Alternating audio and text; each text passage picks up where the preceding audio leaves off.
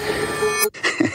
ça fait mal, hein Tout le monde croit qu'être dominatrice, c'est que sexuel, alors qu'en fait, ça te libère de la honte. Jouir d'avoir mal. Comment la soumission ou la douleur peuvent apporter du plaisir à certains hommes et femmes? On parle ici de douleur librement consentie lors de jeux sexuels. Cette association plaisir-douleur, elle paraît contre-intuitive et pourtant elle inonde la production culturelle. Les écrits du marquis de Sade, von Sacher Masoch qui a donné son nom au masochisme, Belle de jour, 50 nuances degrés ou la récente série comique Bonding. Et souvent, il y a une stigmatisation. Quel rôle joue la douleur dans l'excitation et la satisfaction sexuelle? Quelles sont les attentes des masochistes sexuels? On en parle dans cet épisode de Tout s'explique avec Olivia Benamou, psychologue clinicienne, psychothérapeute, sexologue. Elle a publié Jouir d'avoir mal aux éditions La Musardine. Une enquête auprès d'hommes et de femmes de tous âges, adeptes des pratiques de bondage, domination, sadomasochisme, BDSM. Et en conclusion, il n'y a pas un ou une masochiste, mais une diversité dans les attentes, l'utilisation de la douleur morale et physique, le rapport à l'intimité, le toucher, la pénétration. Je suis Anne-Laetitia Béraud. Ma première question à Olivia Benamou, c'est qu'est-ce que le masochisme sexuel? C'est assez compliqué de répondre de manière univoque et très précise à ce qu'est le masochisme sexuel puisque, en tout cas, moi, les personnes que j'ai rencontrées, et je n'en ai rencontré que 16, donc euh, je, ne prétends pas du tout à l'exhaustivité. Le point commun, en tout cas, qu'ont toutes ces personnes, c'est de rechercher euh, à travers des pratiques sexuelles qui leur permettent d'accéder à certaines euh, sensations physiques, corporelles, principalement liées à la douleur, mais également à l'humiliation, d'obtenir et d'en tirer une jouissance sexuelle. Il y a une différence majeure avec la pathologie lorsqu'elle s'exerce aux dépens d'autrui ou qu'elle génère une souffrance majeure pour le sujet lui-même. Ainsi, l'exhibitionniste, le violeur, le pédophile sont des pervers malades et n'ont rien à voir avec les masochistes sexuels qui jouissent de se soumettre sexuellement à l'autre, qui acceptent de les dominer par leur propre jouissance. Ce qui est important de préciser, c'est que les personnes qui ont des pratiques euh, qui relèvent du BDSM, enfin en tout cas du sadomasochisme, et qui choisissent euh, d'occuper la position euh, de soumission, ce sont des personnes qui sont consentantes avec pour perspective et pour objectif d'obtenir une jouissance sexuelle. Donc on n'est pas du tout dans un cas de figure qui relèverait du judiciaire ou du pénal où euh, une personne commettrait un crime ou un abus à l'encontre d'une autre personne qui serait donc une victime. Et il est important de le dire et de le répéter. Les gens qui choisissent d'avoir des pratiques sexuelles qui relèvent du SM et le font euh, avec un consentement, ce ne sont pas des gens qui sont malades et donc ils ne relèvent pas euh, du soin.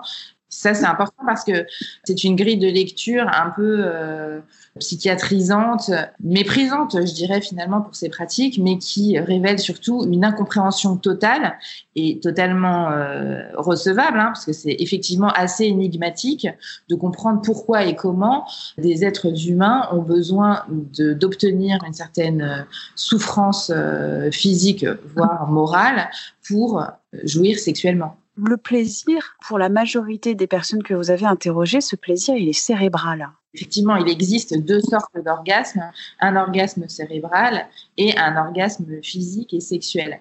Et l'orgasme cérébral, il est principalement lié en fait au fantasme de la mise en scène euh, sadomasochiste et de l'idée de la jouissance suscitée par euh, le fait de se mettre en position haute ou basse dans la relation sexuelle.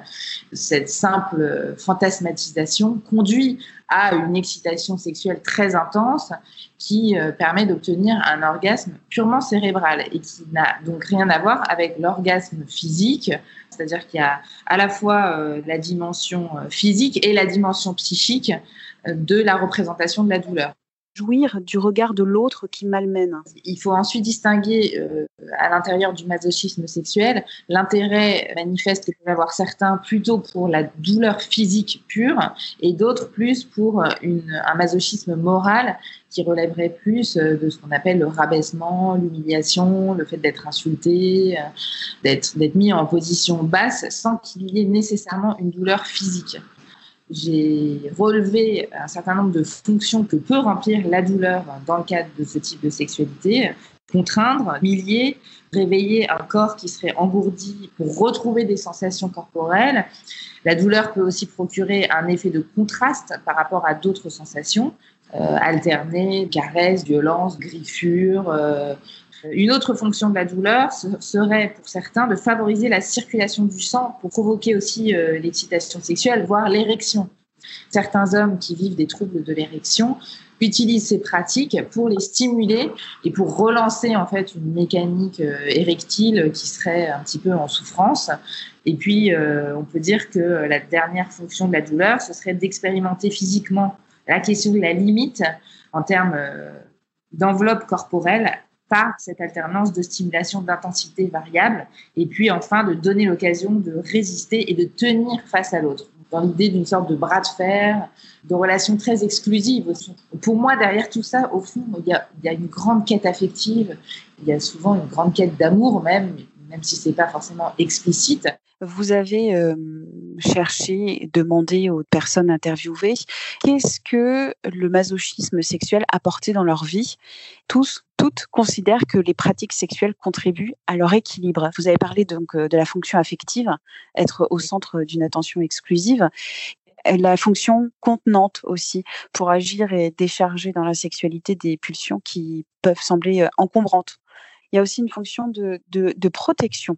Elle euh, concerne des personnes qui sont très en difficulté pour en fait établir des relations intimes avec d'autres. C'est-à-dire qu'à la fois elles ont très très envie. Alors quand je dis elles, c'est ces personnes, hein, donc il y a des hommes et des femmes qui sont très attirés par l'idée d'avoir une relation intime avec un autre, mais qui ont en même temps certaines phobies, certaines angoisses. Par exemple l'idée d'attraper une IST, euh, une infection sexuellement transmissible, ou qui seraient dégoûtés par un contact physique jugé un peu trop proche, comme euh, les baisers profonds. Euh. Et donc finalement, ben, la pratique SM, elle solutionne tous ces problèmes-là, c'est-à-dire qu'elle permet d'avoir une relation intime du registre sexuel, on va dire, tout en n'imposant pas un contact corporel qui serait trop étroit, trop proche, jugé euh, dangereux finalement. Qu'est-ce que vous en retenez de tous ces témoignages? J'en retiens énormément de choses. J'ai appris énormément de choses sur euh, les fantasmes d'abord, euh, sur euh, la genèse des fantasmes, sur l'origine de l'excitation, sur les inhibitions, sur l'impact des représentations sociales et familiales véhiculées sur la sexualité et la manière dont elles agissent dans notre conception ultérieure de ce que doit être notre sexualité, des rôles qu'on doit jouer les uns avec les autres. Ce que j'ai appris avec ce travail, euh, c'est absolument colossal. Et c'est aussi important de préciser que pour certaines des personnes que j'ai rencontrées, ces pratiques-là trouvent leur place de manière très simple et très naturelle aux côtés d'autres pratiques sexuelles dites plus conventionnelles, alors que pour d'autres, les autres types de sexualité sont désormais exclus et ils ne peuvent plus obtenir de jouissance sexuelle autrement qu'avec ces pratiques, ce qui peut d'ailleurs être une source de, de, souffrance ou de difficulté, quand pour certains d'entre eux, ils ont du mal à assumer. Puisque jusqu'à aujourd'hui, euh, on ne peut pas nier qu'il y a toujours une représentation très très caricaturale de ces pratiques sexuelles et qu'il y a une incompréhension, une méconnaissance et souvent des jugements de valeur assez expéditifs sur euh, la santé mentale de ces pratiquants. Merci à Olivia Benamou pour cet entretien. Tout s'explique, c'est le podcast Sexualité et Société de 20 minutes. Vous pouvez le retrouver sur toutes les plateformes d'écoute en ligne. Vous pouvez vous abonner, c'est gratuit, nous évaluer avec des petites étoiles et nous écrire à audio-20minutes.fr. On se retrouve la semaine prochaine. D'ici là, portez-vous bien.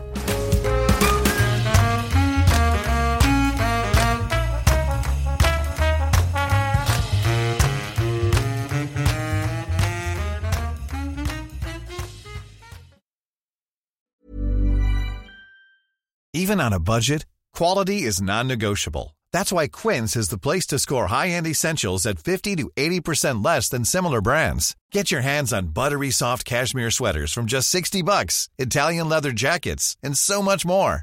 And the best part about Quince, they exclusively partner with factories committed to safe, ethical, and responsible manufacturing. Elevate your style without the elevated price tag with Quince. Go to quince.com slash upgrade for free shipping and 365-day returns.